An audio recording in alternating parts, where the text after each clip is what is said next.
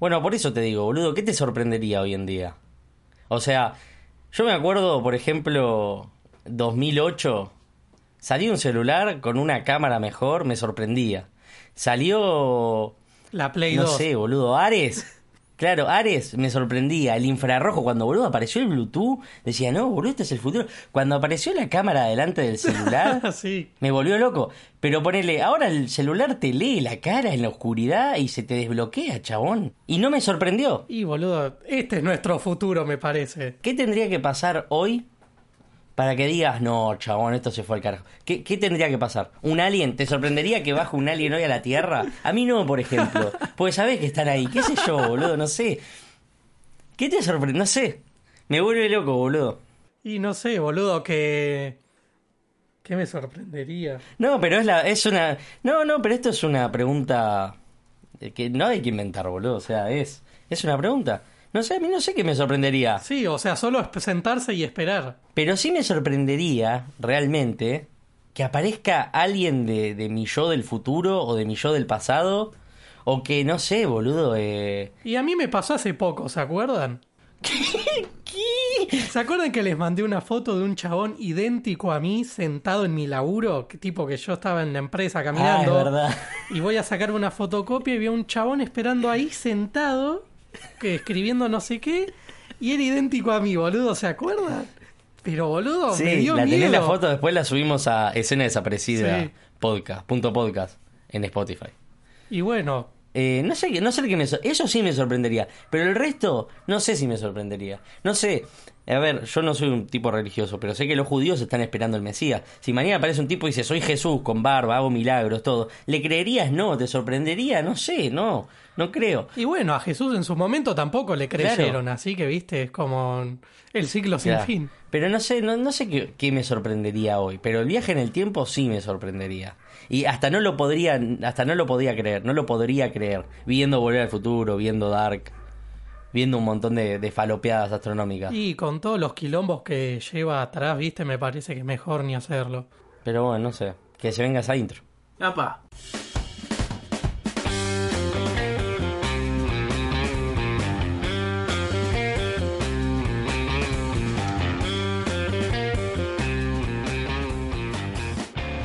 Espero que estén preparados para embarrarnos porque nos vamos a meter en el mundo de la polémica. ¿eh? ¿Puedo hacer un descargo antes de empezar con todo el debate? Uy, ya arrancó. Uh, Ya arrancamos, ¿eh?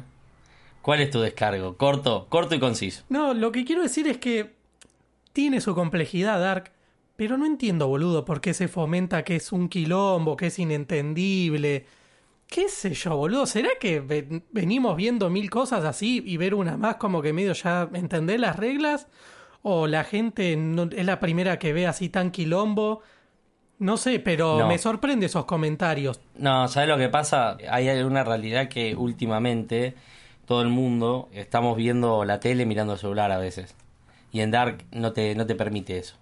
¿Está bien? ¿Está mal? No sé. Sí, obvio. una obvio. vuelta a Fito Páez, que si no me equivoco era Fito Páez en una entrevista en la radio, lo escuchaba, que decía que fueron a ver creo que a Paul McCartney o a los Rolling, pero un gigante, ¿me entendés? Sí, sí. No, no fueron a ver. Y dice que fueron con el hijo, ¿viste? O la hija, no sé.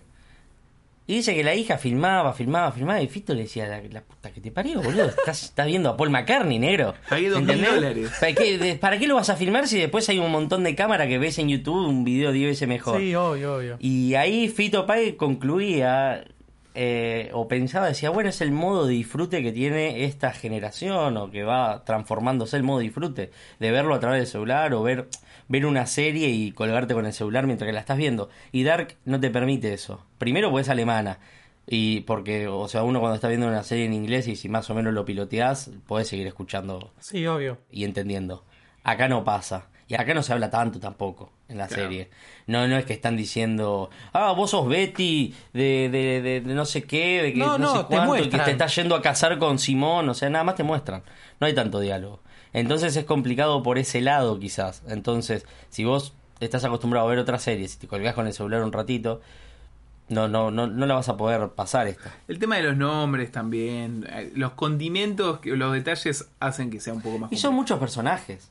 Sí, sí, Son obvio, pero personajes. ahí es lo que digo. No sé, será que yo he visto series más de esa onda, o sea, con ese nivel de... no sé, Dark es muy compleja, pero viste como que quería seguir mirando y mirando para ver en qué momento era donde se daba el quilombo. Pero viste, como que lo que iba mirando me iba quedando y bueno, fue, viste. A mí bueno. personalmente no se me complicó, se me complicó más eh, Game of Thrones al principio, la primera temporada, boludo. No entendía mucho con los nombres. ¿Y verdad? Game of Thrones sí se, se complicaba. Eso, boludo, eso, eso. Eso, ahí tenés toda la razón, boludo. Porque Dark es un pueblo con su gente y Game of Thrones, ¿cuántos pueblos eran, boludo? ¿Cuántas Y aparte no, tropas? no se gastan en, en Game of Thrones no se gastan en explicar en ningún momento tampoco. No, te obvio. dicen, no sé, arranca ya el primer capítulo y te dicen, no, los Baratheon, que qué sé yo. Y bueno, sabés que es un Baratheon, Pero ¿me también se, entendés? también se decía de Game of Thrones al comienzo que era una, una serie difícil de seguir. ¿Sí? Sí, No me también se acuerdo. decía. Lo que pasa es que después, cuando llegamos a la temporada 5 o 6, ya lo veía todo el mundo. Todo el mundo tenía los tatuajes con Claro, los sí, con las mapitas.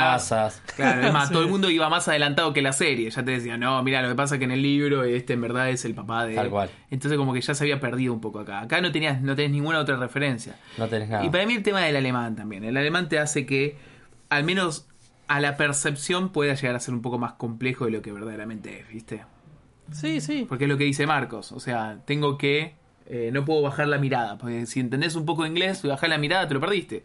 Como que antes, cuando bajabas la mirada, entendías que decían yes, yes, ok. Entonces decís, ok, están hablando de eso. Acá no puedes bajar la mirada. Bajaste la mirada y perdiste. Sí, sí, Pero igual, antes de meternos en si es difícil o no, si está buena o no, los quiero que me acompañen en un recorrido, por un momento. Por un viaje en el tiempo. Por un viaje en el tiempo, sí, exactamente. Esa. exactamente. Por un recorrido en el en el tiempo. tiempo. Muy bien, Ramiro. Usted no habrá leído el guion de la- del capítulo de hoy.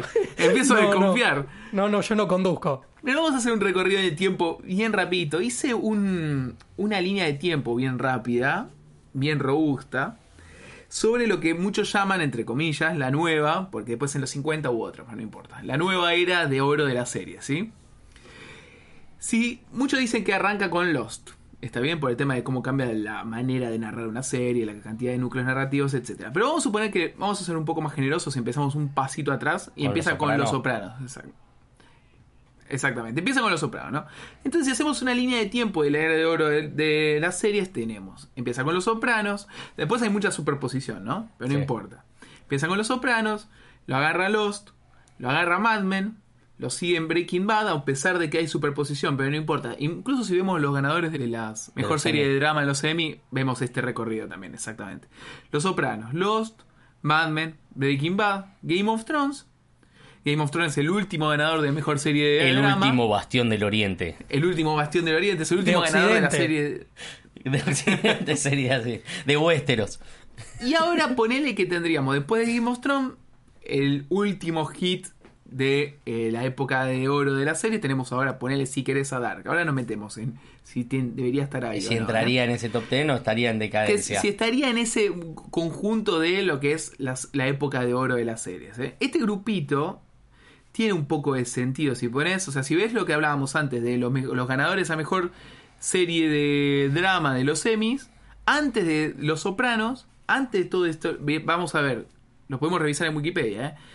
Teníamos ganadores que no había mucha competencia, venía ganando de West Wing, debía ganando de Practice, había ganado un año de La Ley del Orden, había ganado IAR, no había mucha competencia y tampoco había series que decías, uy, qué bueno, ojalá que esta le gane a esta, porque no había este tema de la pica, De ese tema, sí, ese tema de rivalidad, porque había series de gran calidad. Tenías una serie que estaba buena y tenías otra serie que quizás ahí, ahí, ahí pasaban, como decían en los, en los Simpsons, ¿no? Y lo que tenías a- también en esta última década, para decir una manera, es que tenías quizás compitiendo en la misma ten- en la misma terna, tan Terna. terna, gracias. Tenías a Breaking Bad contra Mad Men, a veces contra Doctor House, tenías un Dexter andando ahí, tenías un House of Cards, tenías hasta un Downton Abbey si te gusta ese tipo de series, o sea, tenías mucho contenido compitiendo por ahí. Sí, no sé si se acuerdan hace poco que les pasé una foto de los nominados a mejor actor de esos años. Y boludo, eran todos los re picantes mal, ¿viste? Y decís, ¿quién sale, ¿quién sale ganador de ahí? Tenías a Brian Castro de Breaking Bad, tenías a, John Hamm, el de Mad Men. a Johan en Mad Men, tenías un montón de... Tenías incluso en Broadway Empire, tenías a... A Buscemi. A Buscemi, Steve Buscemi, gracias. Me parece que estamos en el final. nada pasó hasta hoy. Ahora me parece que estamos en el final, porque termina. Antes lo que caracterizaba es que decías, bueno, se está terminando Breaking Bad, pero estamos en la segunda o primera temporada de Game of Thrones. Sí. Se está terminando algo, pero estamos. No tenemos nada ahora. Ahora estamos en el precipicio. No, no hay nada. Más allá de Pero, si- pará, acordate que el fin es el principio. Ahora por ahí que arranca Los Sopranos 2. Y puede ser que ahora venga un nuevo principio, pero capaz no tan arriba, ¿viste? No tanta calidad. Porque no hay nada, no tenés nada que tome la posta. Sí, incluso Dark estaba revisando y no estuvo nominada a nada en las últimas temporadas. Hay que ver qué pasa con la tercera, ¿no? Pero. Pero también lo que tiene Dark es que, como toda serie eh, extranjera, eh, los americanos, lo que estábamos hablando hoy justo al mediodía, los americanos leen subtítulos, ¿la están viendo? La, hoy lo- le decíamos a Marcos, me fijaba en IMDB, en las series más populares del momento, está bien que IMDB es un- una aplicación global, ¿no? Pero estaba Dark como número uno. O sea, parecería como que es un sí, pero es cierto que no tiene la relevancia que tenía Game of Thrones ni en pedo, lo cual nos puede llevar a pensar de que estamos ante el final. O sea, no hay series ahí en el horizonte que presenten el protagonismo que tenían las series que, que antes, que, que mencionábamos antes. No, pero también, serie. también no hay otra serie, porque no la hay, por ahí Mr. Robot, pero ya se estrenó la última temporada No, también. Westworld iba a tomar un poco el camino, pero me pa- yo no la vi la tercera. Pero dicen que no está tan buena. Pero no lo tomó. Pero quizás es un nuevo no. comienzo. Miren esta, miren, no lo pensé mucho, pero lo, se me- lo estoy pensando en voz alta. Pero agarrémonos del ganador del Oscar, de Parasite, Hmm. extranjero. Mm. Agarrémonos de hoy la mejor serie, extranjera para haciendo para los Yankees, ¿no? Mm. Y son los que ponen las reglas del juego. ¿No se estará abriendo el juego al mundo ahora? Puede ¿No nos estaremos abriendo nosotros también? Sí, en consumir cosas de otros países. qué sé yo, yo hace 5 o 6 años no te veía una película en francés ni en pedo, y, o sea, no es porque no ent- entienda este, eh, inglés, sino porque me hacía ruido escuchar algo que no sea el inglés, ¿me entendés? Cuando arranqué viendo, como hablábamos en Your cuando arranqué viendo, no sé, anime, al principio lo veía en latino, porque me hacía ruido escuchar algo en japonés, ¿me entendés? Hoy ya está. Puede ser. Así que bueno, vamos, vamos a meternos de cabeza a analizar esta serie que puede ser o no la última serie de eh, la época de oro de las series o el comienzo de una nueva época de oro quizás con series más internacionales, ¿no? ¿Qué, capítulo estamos, Rami? ¿Capítulo 19, 20? Venimos del futuro a contarles que este es el 18, porque hubo un error ahí en la Matrix que nada, dijimos, bueno, salimos primero con Dark y lo que ya está grabado, que bueno, tiene un comentario diciendo que es el 18, pero no, bueno, venimos del futuro a avisarles que este va a ser el 19. 18. Sí, que ese Así va a ser que el tenemos 19. un déjà vu. El déjà vu. Tenemos un nuevo 18. Sí. eh, Un error en la Matrix. Y vamos a analizar Dark hoy. Así Siendo que bienvenido, 18. bienvenidos a otro nuevo episodio de Escena Desaparecida. Todavía en cuarentena, esperemos que no durante mucho más. Mi nombre es Rodrigo Mi nombre es Marcos. Y yo soy Ramiro. y nos metemos en Dark de cabeza. Y ahí pones la canción de Nena, la de...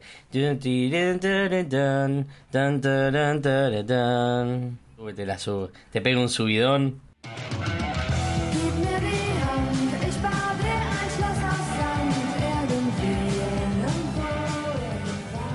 Arrancamos entonces. Y vamos a ver si, si decíamos antes el tema de la época de oro de las series. ¿Merece Dark estar en ese bastión? ¿Estar acompañando a Breaking Bad, acompañando a Lost, acompañando a Game of Thrones o no? Totalmente sí. Pero igual yo no soy referente porque a mí me... a mí, o sea, metes un viaje en el tiempo y ya está, negro, ya está, dale el Oscar, ¿me entendés? Imagínate esta serie, imagínate con esta serie, fue como, no. Qué hijo de puta. Se trata... No, hay una nueva serie que se trata de viajes en el sí, la voy a ver. Claro, ya está. Perfecta. Terminaron ahí. ¿Qué? ¿Ya, ya ganó el Emmy? Claro, den- denle los 10 mil dólares a este, boludo. O sea, yo no soy muy referente, boludo. El otro día una amiga me decía, che, la estoy arrancando, la tercera temporada está buena. Y le digo, ¿y qué sé yo? A mí me encantó. Ay, sí, boludo. Metés entonces a competir a Dark con Breaking Bad. Sí. ¿Vos, Rami? Van a puntos, ¿eh? No, no hay nocao, ¿eh? En- en- con, con cualquiera que la ponga, van a puntos. A ver, la verdad que sí, en el sentido de que eh, no hay muchas otras cosas de esa calidad ahora, pero si estuviese en esa época, entre el 2008 y el 2013, donde estaba todo lo de primera calidad, o sea, tope de gama, y capaz le hubiese costado un poquito, ¿eh? Eh, Todo lo si hubiese picante. estado en ese año competir. Es un buen punto. Es un buen punto. Es un buen punto. ¿eh? ¿Qué hubiese pasado si esto salía en el 2012? A ver, yo la hubiese visto igualmente Dark, me hubiese gustado todo, pero no sería mejor que las otras, porque las otras estaban en sus mejores momentos también. Entonces, Dark, eh, bueno, sería una serie más, muy buena, re buena todo, pero, viste, no estaría peleando, no, no le estaría llegando mucho. Me parece que el fuerte de Dark que es el es únicamente el guion y la dirección porque grandes actuaciones no tenemos tenemos las act- actúan bien todos actúan bien es un es un bien no es un excelente no es un sobresaliente me parece que los tres fuertes de Dark son la dirección el guion y la fotografía Sí, Y la música también. o la música. Eh, después las actuaciones no son buenas o no son sobresalientes. Sí, es verdad. Pero por eso yo te digo que sí competiría contra, contra otros. También por lo innovador. No sé, no hay otra serie que cuente una historia eh, y se intrinque tanto, se, se complique tanto. Que te deje senuelos por todos lados. Sí, ponele, yo cuando la vi, que se acuerdan cuando arranqué la 3, dije, uy, boludo, se metieron de fringe eh, de cabeza porque hay viajes en el tiempo, universos paralelos. Y bueno, separándola de Fringe, Fringe lo trata de explicar con una cosa muy científica, muy exacta. En Dark entran miles de cuestiones como en Evangelion, no sé si se acuerdan, mucha filosofía, mucha religión, A mí, ¿sabés que la tercera decía, estamos estoy viendo Evangelion? viste, muchos yo, distintos yo's. No, aparte, ¿sabés lo que me hacía acordar de Evangelion? Que Los robots gigantes. los robots gente que viajan en el tiempo. No. Y bueno, Adam, Eva, los impactos, el apocalipsis. No, pero ¿sabes lo que me hacía acordar? ¿Viste cuando sonó Fly Me to the Moon? No, mentira. Seguían jodiendo. No. ¿Viste cuando que vos tenés al que quiere la destrucción total, al que quiere que no la que no haya una destrucción total? Eso era muy Evangelion, boludo. Y que ninguna de las dos posturas no hay ninguna postura que esté mal en Dark. No hay un malo. No. No hay un malo. No, no, por eso. O sea, como que todos quieren que, no sé, seguir vivos de alguna manera. Los yo mayores guiaban a los otros para que sigan viviendo y para que siga su plan, ¿viste? O sea, los se estaban cagando siempre. Ahí es cuando yo hoy les decía, o ayer, decía, che, todo bien esta tercera temporada, pero dale, boludo, nunca, te, no te está dando cuenta de que te está haciendo, tipo, te está guiando para que el tipo siga vivo, siga con su plan. No te va a querer salvar. ¿Cuántas veces te vas a comer el chamullo?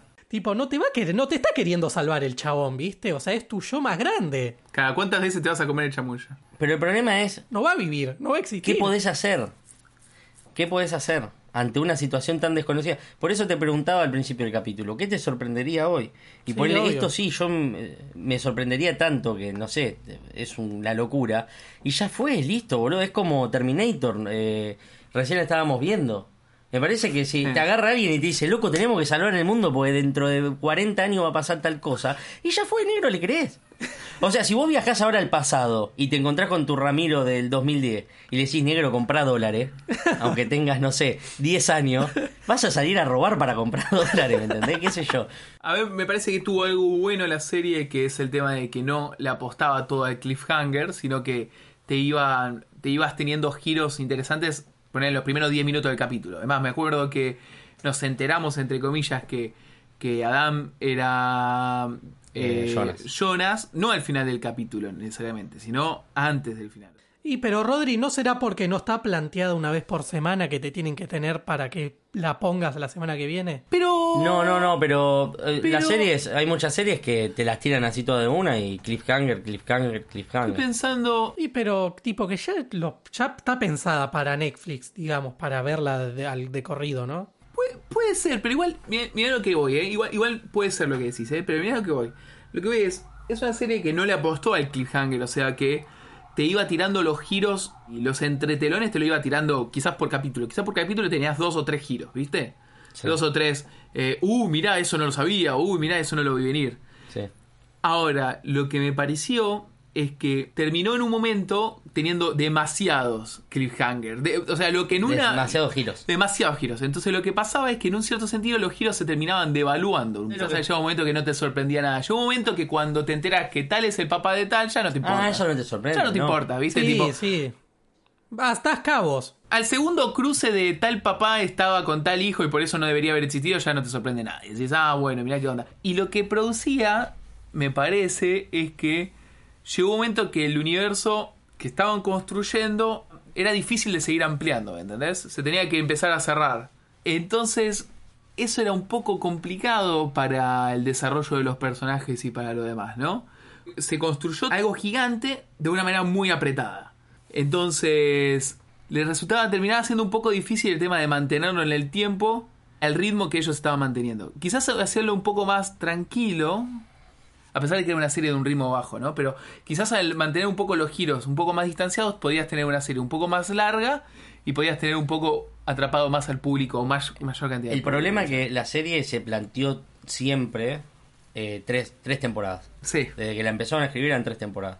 Hay un montón de, de entrevistas al director de fotografía que lo que los agarró y le dijo a los dos directores, a los dos directores no sé cuántos hay, disculpa, pero a los guionistas le dijo, negro, decime toda la serie porque si no, no puedo plantearla como yo quiero. Mm.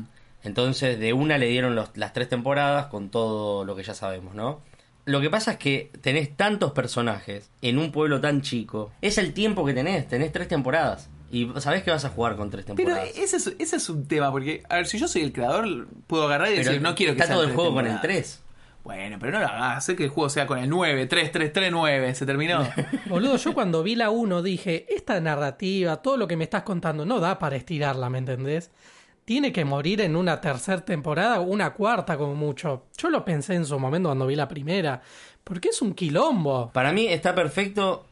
Y aparte, te, te digo una nueva hora, una nueva era de oro de la serie, el enten- esta y Mr. Robot, entender cuándo terminar. Y eso está bien también. Porque vos las podés extender. Esta tenés eh, tela para cortar, si querés seguir inventando, inventás. No que Tronten, el padre de Tronten, era amigo de y ahí nació. Tenés tela para cortar, si querés seguir sumando personajes.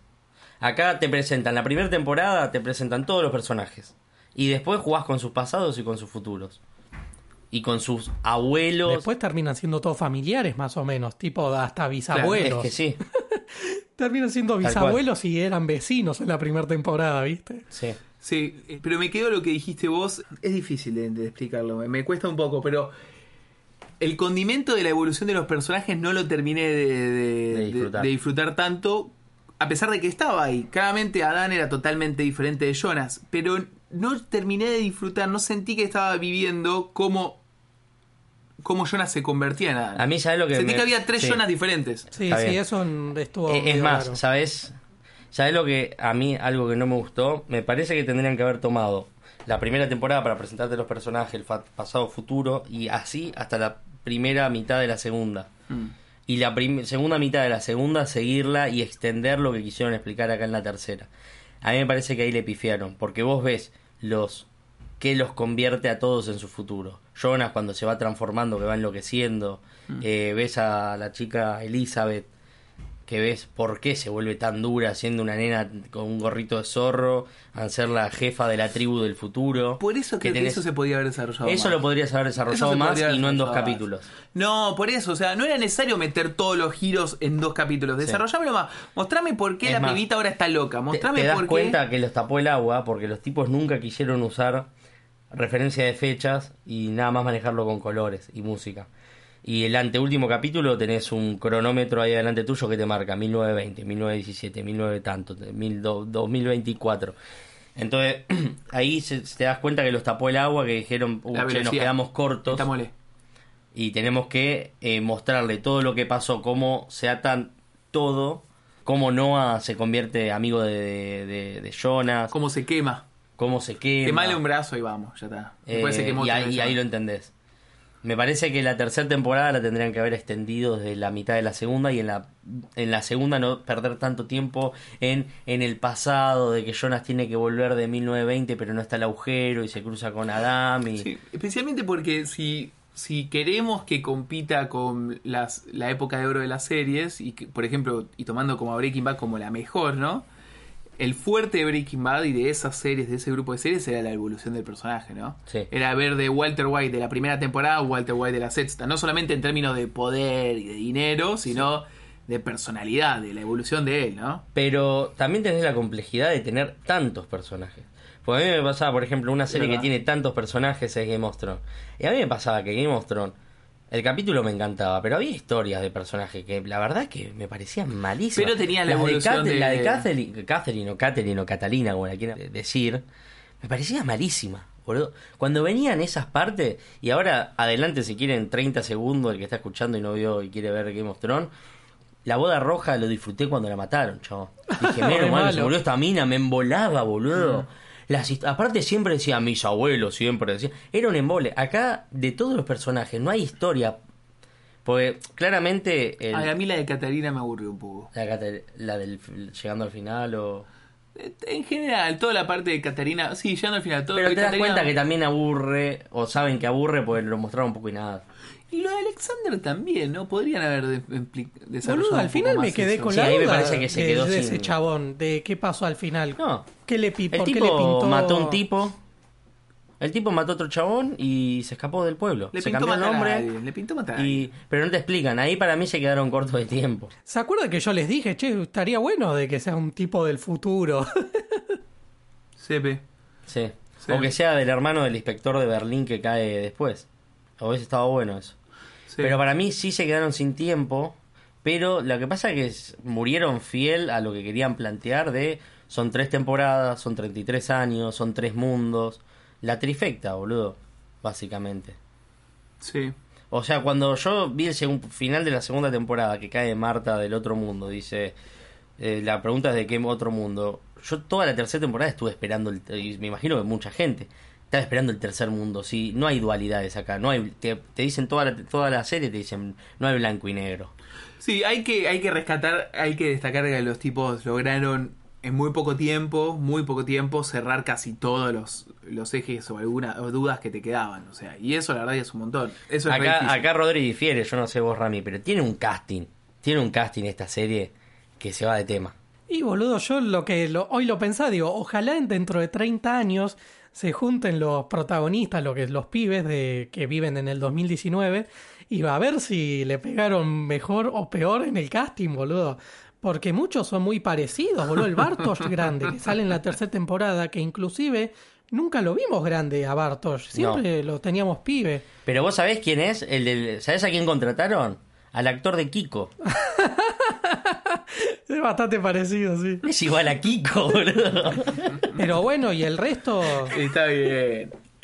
Che, la de Bartos no la veo venir, eh. No la veía venir. No. Y la de Sí, Silja tampoco. termina siendo termina siendo el padre de todos, más o menos, padre y abuelo de todos. ¿Por qué Bartos no está con Adam en el futuro? Pues viste que se peleaban todo el tiempo. Y aparte Bartos nunca lo, nunca se llevó bien con Pero Jonah. él está todo. Aparte siempre estuvo resentido porque le, robó- le volvió a robar a Marta. Pero en toda la línea de tiempo de Bartos, siempre está con Jonas. Sí.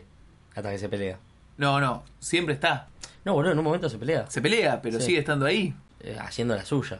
Que no- ¿Y no se juntó nunca más con todos los demás? Con Jonas, ¿no? Sabe dónde está, sabe. Y, pero después Jonas desaparece, empieza a viajar. Claro, so- se pelean y ya está, cada uno sigue con la suya. Él sigue con su familia, que es con Silja. Esa- esas cosas a mí me hubiese gustado un poco más de desarrollo. Un poco más. Un poco más de desarrollo. Pero bueno, no, la serie la verdad es que logra cerrar todo bastante bien. O sea, para lo- los niveles de complejidad que se metió, logra cerrarlo bastante bien. Para mí, de, de, de estos, de este último tiempo, a Game of Thrones le gana por goleada. No. Y me la banco no, contra cualquiera. no, no. me la banco contra cualquiera. Vengan No, a no buscarme. no, Pero Los toda e- Game of sí, Thrones. Los espero en Habana y No, seguro no es verdad. No, no, no, no es para nada verdad. Pero boludo, en todos los episodios que grabamos invitás a pelear a la gente. Pero Decí que todavía no salió el de Miyazaki, pero grabamos primero el de Miyazaki y también invitaste a pelear un par. Y invité, Claro, invité se a pelear, es verdad. Bueno, la, la cuarentena me tiene violento y tengo ganas de salir. Pero no, no es mejor que Game of Thrones. Que, quizá, que la última temporada de Game of Thrones, seguramente sí. Y que, Pero- o sea, yo te, te digo, o sea, sí, las primeras cinco temporadas son geniales, yo me encantaba. Pero boludo, si vos no lo sabés terminar, No, pero, no es mi problema. pero no le quita todo lo que hizo. Y no sé, No le quita todo lo que hizo. no sé. Y puede ser en ese sentido, pero bueno, a ver, es muy buena serie. ¿eh? O sea, vos imagínate, vos sos un cura toda tu vida, o sos un hombre de Dios. 40 años. En el año 41 mataste a una persona. ¿En qué te convierte? Pero no estamos analizando. No, estamos, no, no, ¿Qué le pasa? no, no estamos analizando eso. Y bueno, boludo, pero es la visión que tienen en ese momento. Si después cuando el chabón, no sé, se muda de pueblo y ven que es una buena persona, tienen esa visión del tipo. ¿De qué está hablando? No creo Ramiro, que si se enteran que mató no a estamos alguien. debatiendo si el cura es bueno o no, Ramiro. No importa, no importa, no importa. Pero está bien, está bien. Con esa lógica, entonces, no sé. Una serie de una temporada desapercibida que cerró bien es mejor que Game of Thrones porque cerró mal. Y no, no aplica. No, no, no, no Podría es- ser. No, no es así. Soy Bart Simpson. Claro. Así- ¿Es, ¿Es Dark una serie para todo el mundo? No. No todas las series son para todo el mundo igual. Está bien, pero estamos analizando Sí, Dark, ¿no? sí. Enumer- enumeremos, enumeremos todas las series que no son para todo el mundo. Entonces, No, para mí no. Eh, pero las cosas, viste, cuando se masivizan y como lo hablábamos en la entrevista que nos hicieron los chicos el otro día, que hasta dos temporadas la gente vuelve a sumarse. Por ejemplo, ahora se largó la tercera y como la gente sabe que es la última, muchos se están sumando ahora. Pues dijeron, uh, está buena. Pero no, no es para todo el mundo. Pero es un quilombo si tenés años en el medio.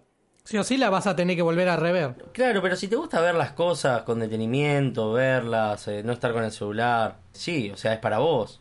¿Para vos es una serie para todo el mundo, Rami? Mira, se la recomendaría a todo el mundo, pero sé que capaz todo el mundo no le va a sacar todo el jugo, digamos, tipo la vas a ver apreciar. Porque, a ver, mucha gente la está mirando, pero muchos también la están no bardeando, pero viste, le sacan crédito por decir, ah, es un quilombo, ah, no entiendo una mierda.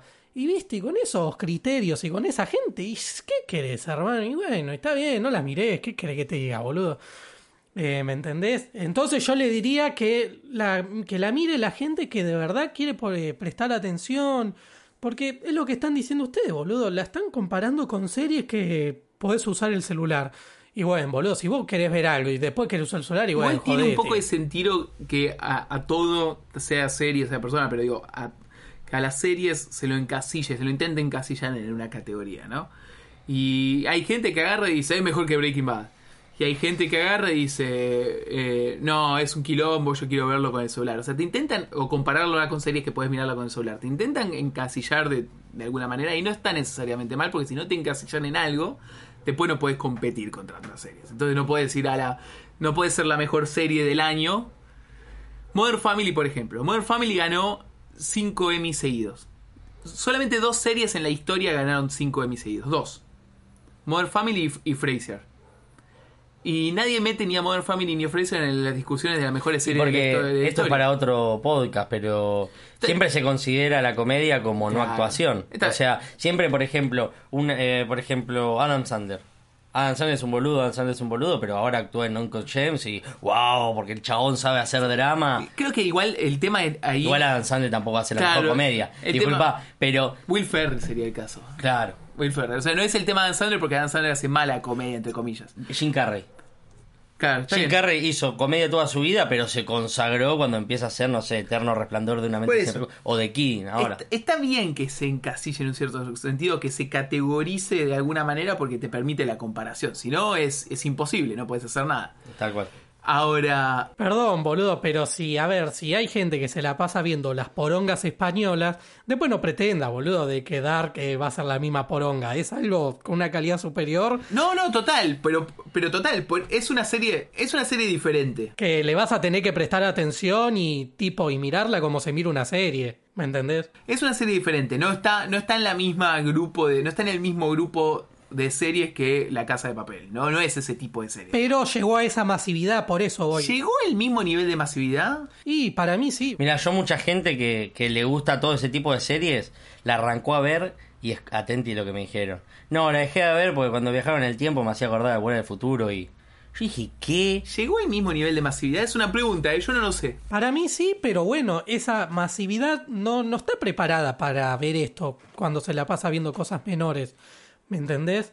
Si la masividad la estaríamos charlando en la época de oro, en el 2013, Y, boludo, seguramente mucha gente le, le da bola porque no, no estaba tanto el celular, eh, había buena calidad de por sí, y ahora hay mucha que se pasa rápido. Y bueno, y cuando cae esto, que es un quilombo, y bueno, ahí ya les deja dejar de gustar, ¿viste? Y bueno. Pero escúchame, también pasa lo mismo con Lost. En Lost también es, tiene una masividad gigante, o tuvo. Y ahí te das cuenta el, la disputa entre Lost es una buena serie o es una mala serie. Porque si le escuchás a- al 80% de las personas que la vieron, te dicen, no, es malísima porque el final es malísimo. Pero, pero es como el cura que en el año 41 mató a una persona. no, Es así, no, pero... es así. No, pero, pero eh, Lost termina siendo tremenda serie, pero cuando vos se la das a todo el mundo no saben apreciar distintas cosas, ¿viste? También lo que pasa es que Breaking Bad después, de la misma manera que Lost cambió todo el juego, las reglas del juego, Breaking Bad las volvió a cambiar un poco después. Y dijo, ¿ves que se puede terminar algo bien? Sí, Se puede terminar algo bien para cerrado. todos. Y Lost había cambiado las reglas ya y dijo, ¿ves que se puede hacer algo extremadamente atrapante con cambios, con personajes, con cantidad de núcleos? Y Breaking Bad dijo, ¿ves que se puede hacer algo así, pero bien cerrado? Sí, obvio. Entonces como que, nada, siempre que aparece algo, por eso hablábamos antes de cuando comparábamos la nueva generación o la nueva, la época de oro de las series contra The West Wing. No es que The West Wing es una mala serie, The West Wing es una buena serie, ER era una buena serie, pero era otra época de buenas series de drama, era otra manera de narrar, era otra manera de atrapar. Que la ley del orden haya ganado mejor serie de drama y después la gane Game of Thrones, habla de que algo cambió. Sí. La ley del orden es una cosa y Game of Thrones es otra cosa totalmente diferente. No el tema de Sí, que sí. uno sea medieval. Sí, sí, sí, sí, sí. Y sí, se volcó algo más cinematográfico. Exactamente, hay otro tema totalmente diferente. La ley del orden puede durar 80 temporadas, no pasa nada. ¿Eh? Dale, vamos por adelante. Pero Qué bueno, locura eso. eh, Sí, obvio. ¿qué pasa? Acá hay, hay algo de las series, y especialmente las que las que pertenecen a este grupo selecto de la época dorada, y es el tema del hype. O sea, Sí. te sobreviven al hype. Yo creo que Breaking Bad te sobrevive al hype. Lost quizás cuesta un poco más, pero te sobrevive al hype. ¿Sobrevivirá Dark al hype? Vos decís que en tres meses no nos no, no, acordamos no, de Dark. yo no digo nada. Yo traigo el Pero tema pensás. al debate. Pregunto, ¿sobrevive al hype? No, no tres meses, sino años, tipo que gente como mucha, muchas veces pasa, a mí me pasa que Rodri siempre me jode que yo miro series de hace 15 años. Hay que ver si dentro de 15 o 10 años hay gente que la busca Dark, la ve y ponele, ¿no? Estaría bueno, va lo que dice Rodri, pensarlo. Para mí, sí, qué sé yo, si dentro de 10 años no salen 35 copias, y probablemente puede ser de que se siga buscando Dark. Bueno, ponele, The Wire te sobrevivió al hype. The Wire es una serie que se sigue volviendo para Y atrás pero es muy sigue. de culto ahora. Total. 2020 me parece medio de culto. Pero tipo no a murió. que le gusta mucho Pero- la serie. Pero no murió, no murió. No, obvio, no murió. The Breaking Bad es el mejor ejemplo. Breaking Bad eh, Sí. permanece en el tiempo. No, obvio, es el día de hoy que hay gente que la sigue viendo por primera Total. vez, boludo. ¿Usted qué dicen? Dentro de- ¿Qué decís, Marcos? ¿Sobrevivirá? No. ¿No lo ves que En sobrevivirá? 33 años. Oh, Sí. en 33 años cuando vuelva. Reestrena Dark en 33 años. Por primera vez Uh, ¿sabés reestrena. que salía re zarpado, boludo? Eh, no estaría mal, ¿eh? Rodri, como hicieron con Twin Peaks, dentro de 27 años sacarla. Qué serie esa, ¿eh? ¿Vos la terminaste, Rami? Sí, sí, la Qué terminé. serie esa. ¿Vos no la viste nunca? No la vi. Esa es una serie. A mí me pasó. Pasa que no importa, es otro para otro debate. Pero me pasó que estaba viendo Dark por momentos y dije, esto ya lo vi en Twin Peaks a veces. Y pues muy Twin Peaks, tipo un pueblito, una desaparición. El tema de viajes. Eh, no, espera, eh, Twin Peaks directamente era una muerte, ya estaba el cadáver, pero. Es lo mismo, no importa. Pero no te sentiste por momentos con el tema del, del- esa otra dimensión. Me sentía viendo un poco Twin Peaks por momentos. Te- Tenía un toque. a ver, es que para mí Dark tiene influencia de muchas cosas, boludo. Indirecta o directamente, a propósito sin querer, ¿viste? Como que ves un montón de otras cosas dentro de esto, ¿no? Va, ya lo estuvimos diciendo, podemos citar como seis ejemplos más. Pregunta. Pregunta. Hablábamos recién que uno de los grandes logros de Dark era el tema de haber logrado cerrar el quilombo en el que se metió de cantidad de problemas y demás. Pregunta, ¿quedaron cosas por resolver? No, o sea, sí quedaron cosas para explicar mejor, como hablábamos recién. pero ¿Quedó alguna tema- duda que digas eso? ¿Sabes que no, no me quedó claro? No, no. No, a mí ninguna. Me gustaría saber dos preguntas. Jonas, que está engendrando Hannah, ¿es el mismo Jonas? O sea, ¿va a ser igual? ¿O le gustó el nombre y siempre le gustó? Y segundo, ¿cómo se llama Catarina en el mundo real? Claro. O sea, porque Katarina se llama en el mundo que siempre vimos, Porque se lo dice a... pues se lo dijo Hannah. Pues viajó. Como- Ah, Exactamente. ¿Cómo se llama Katarina? Rami, ¿te quedó alguna duda vos? Ah, ¿y, y cómo y por qué pierde el ojo el, el poli? Ah, buen Ah, chiste. al bueno, para eso viste que Sí. siempre lo, lo tiran. Siempre cuando está a punto de decirlo, Eso ah, está lo muy bien hecho. ¿Vos, Rami? ¿Te quedó alguna duda por resolver a pesar de que cerró todo bastante bien? No, a ver, me sorprendió el final que fue tipo Infinity War, ¿viste? Pasó Thanos por ahí por Winden. Pero... No, mi duda es qué onda, ¿no? Tipo, lo que me deja loco es toda la gente que nació y se murió a raíz de ese quilombo, ¿viste? Como que en este mundo original no, no existen. Yo tengo un par No. de dudas. Me que- parece que los que están en la mesa esa son los que no, no fueron afectados en sus nacimientos. Exactamente. digamos, ¿o Exactamente. no? Exactamente. Yo, yo tengo un par de... Ulrich no nacería nunca. Claro, Ulrich Por no. Por ejemplo. eso, porque su, tu tatarabuelo es Bartos. Su, Exacto. o Yo sea, tengo un par de así. dudas para ver si quizás ustedes la entendieron y me pueden ayudar con esto. La primera es, ¿quién es al final el padre de Regina? No, pu- y en la foto esa pusieron un señor No random. lo, no lo mencionan nunca. No lo mencionan. Porque viste, pero sí te sacan la duda de que es Tronten. O por ahí que siempre fue Tronten y Claudia le dice que no es el padre para que la vaya a matar. O sea, termina siendo un random. Puede ser Tronten, puede ser un juego de Claudia. Pero Tronte no es hijo de alguien. Tronte no existe. El en padre. este- Vos estás diciendo quién es el padre de, De Regina. Regina. Claro, la, madre es Claudia. La madre es No, Claudia. Tronte no existiría, ¿eh? Claro, Tronte no existiría. es hijo de Agnes Nielsen, que a su vez es hija de, de Bartos. Y Claro. que está Regina ahí en, Sí. en- Ah, Regina está en la mesa. Entonces ahí te dice que no es hijo de Tronten. Ya te lo dijo, Tronte Sí, mirando la... Eh, y nada, no, es un X. Es un random. Por ahí que a Regina le pintó, eh, digo, a, a Claudia le pintó fiesta y... Es un random, perfecto. Esa es la primera duda que tenía. La segunda duda que tenía es, cuando el, el Doc Brown de Dark intenta volver al pasado, Sí, en la realidad real, Sí. en la realidad real para la redundancia, genera los nuevos dos mundos. sí. Pero él viaja al pasado o no, eso no lo entendí. Eh, no. Ah, no, ¿sí? No, no, es lo que dice. no, te digo por qué no. No. Porque si hubiese viajado a cambiar las cosas, eh, no estaríamos en estos dos ¿Y, y qué le pasó a él? O sea, se crean los otros dos mundos. Los otros dos mundos están en otras dimensiones, perfecto. ¿Y él qué le pasó cuando hizo eso? Y se habrá roto la máquina, habrá hecho algo, na- la nada misma. Ah, la nada misma. La nada misma como, como cuando Jonas abre el agujero, eh, que piensa que lo está cerrando en la primera temporada, que nada más se corta la luz, pasa un quilombo, pero dice le- eh, que Noah le dice, creo que a Bartos le dice, o a Claudio, dice, ahora Noah está pensando que está cerrando el pasaje, pero en realidad lo está abriendo. No pasó nada. Y Habrá abierto nada más los nada, dos mundos, Siguió.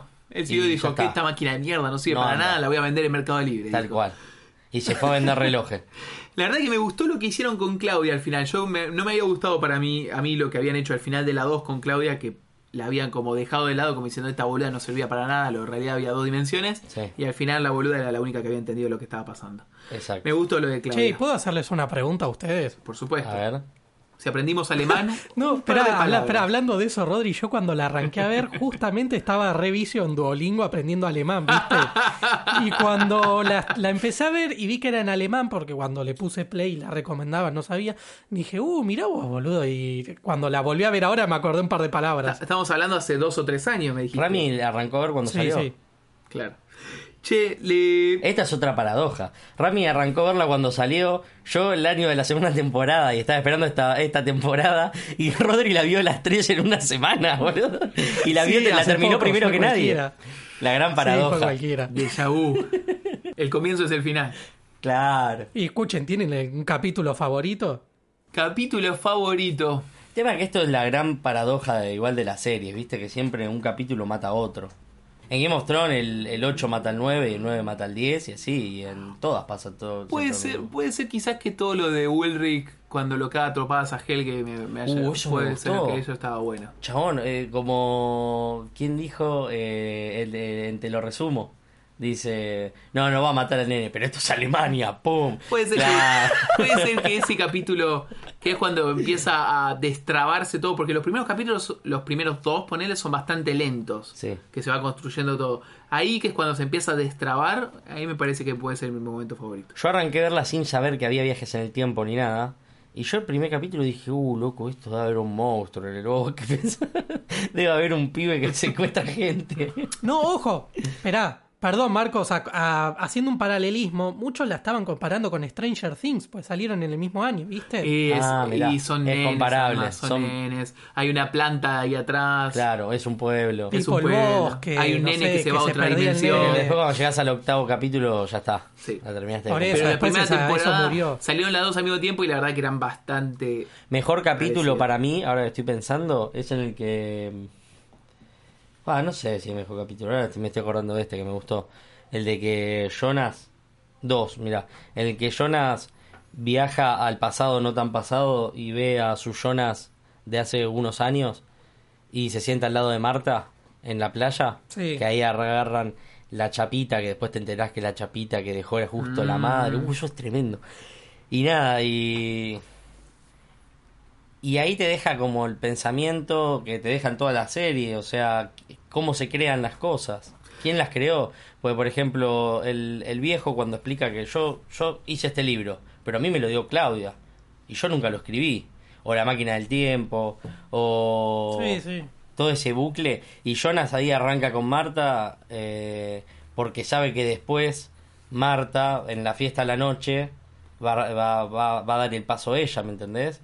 Y así como que si- si- me encantan esos, Sí, esos sí. cierres. Sí, y ella pensaba que ya se lo había dado al Exacto, esos cierres, ese huevo y la gallina, eso me, me, me encanta de la serie. Para ir cerrando el episodio de hoy.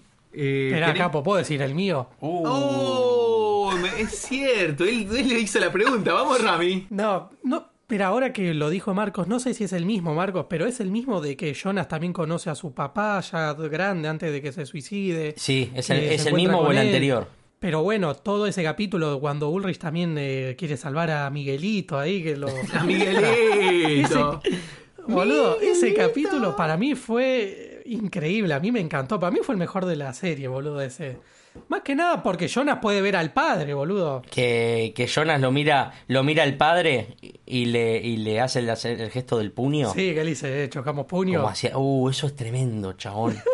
Sí. Me- Hay dos personas que me, me matan de lástima en toda la serie, que es Ulrich, que no puede volver, lo encierra en un asilo, chabón. Y, pero espera, Miguelito. Ulrich es bastante forrito en todos los mundos. eh. Sí, Ulrich Ya no se puede solito. cagar a trompar a un nene en paz, ¿viste? Ya no puedes hacer nada. y te Pero te da lástima. cagar a tu esposa 35 veces. Y, mi, y Miguelito, Miguelito pobre no entiende qué pasó en toda su vida. El tipo tenía un defecto. Y se tuvo que ahorcar. Tipo- Eso es lo peor. El tipo tenía un defecto. Ahora sí, para ir cerrando el episodio, les traigo un datito. Esperen, ¿puedo decir? Espera, perdón, te vuelvo a Oh, interrumpir. No se termina más quiere episodio. no quiere abandonarlo. No quiere abandonarlo. Ya ¿Qué está, es tiene tiempo, ya terminó Dark, amigo. ¿Qué tiene No, ahora? boludo, que, que lo que yo quería decir que mi final ideal hubiese sido que Mikel hubiese vuelto a la casa con la familia, boludo. Eso hubiese sido mi Sí, final pero no tenía ideal. sentido, No realmente. tenía sentido. Ya sé, pero, lo- pero fue antes de que empiecen a plantear toda esta movida de los mundos. Ah. Yo decía, bueno, que encuentren una vuelta, que sí, que Jonas se sacrifique, no sé lo que sea, pero que el pibe viva, boludo, que tipo que vuelva con la familia o que nunca se vaya al menos. Sí. Es que tenía toda la pinta de que iba a ir por el lado de que Jonas iba a tener que sacrificar. Eh, Mikel es el que más da lástima. Aparte se tiene que suicidar, el pobre tipo. O sea, la pasó como el culo toda la vida. Toda la vida. Chicos, Rami, ¿algo más? No, no, nada. claro. Tenemos ahora para ir cerrando un dato de lo que se viene en el mundo Dark. Y es que el director, el creador de la serie, que ahora Rami va a hacer sus clases de alemán para decirnos cómo se llama. Eh, Brian Dobar. No, Brian, no. Barán, Barán Boodar. Mirá. Ah, no, perdón. No importa, no importa, no importa, no importa. Barán Boodar viene con una nueva serie, A ver. año que viene, se- por Netflix también, se va a llamar 1899. Y parece que también tiene este tema de las realidades o de los problemas entre diferentes... La produce la sidra, ¿no? La Sidra 1899. Sale en Navidad esa. Se estrena en Navidad. La serie va a tratar sobre la historia de un, ba- un barco cargado de inmigrantes que deja Londres para ir a Nueva York y durante el viaje descubre otro barco que se encuentra a la deriva y, em- y empieza todo un conflicto ahí entre las realidades de los dos barcos. Así que vamos a ver qué pasa. Uy, aparece Jonas. toma. Y aparece Jonas y viajes en el tiempo.